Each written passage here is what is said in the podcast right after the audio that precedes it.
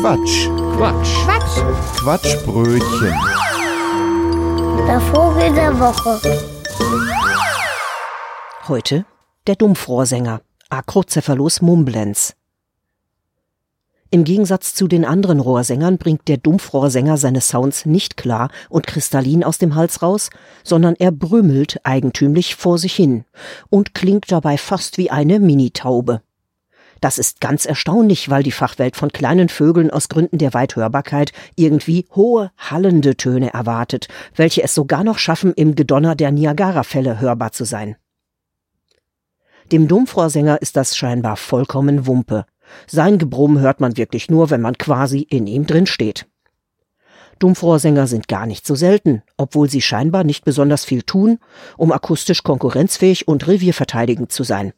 Sie kommen in den gleichen Biotopen vor wie andere Rohrsänger, brüten erfolgreich und verklappen eine ganz erstaunliche Menge Insekten und anderes Kleinzeug in die Schnäbel ihrer Kinder, welche in Napfnestern zwischen ein paar Schiffstängeln aufgehängt sind, die, wenn man näher drüber nachdenkt, irgendwie wie ein Suspensorium aussehen. Aber so nah will man eigentlich auch gar nicht nachdenken. Eine Theorie der forschenden Zunft lautet, dass der Gesang des Dumpfrohrsängers überhaupt nicht der Reviermarkierung dient, sondern der unmittelbaren Infraschallbedröhnung des Weibchens bis zu dessen Begattungsbereitschaft, analog dem Gesang von Roger Whittaker, dem Don Kosakenchor, dem Eulenpapagei und anderen Tieftonbarden.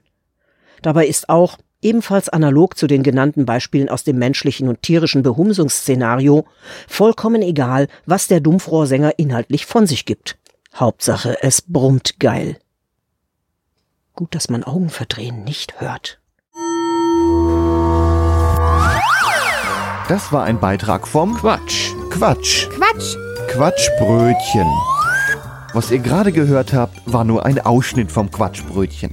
Wir produzieren jeden Monat eine ganze Stunde unseres Comedy- und Satire-Podcasts.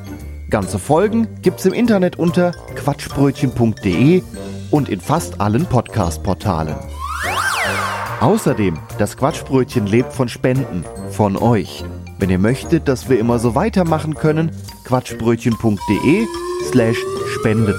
Vielen Dank.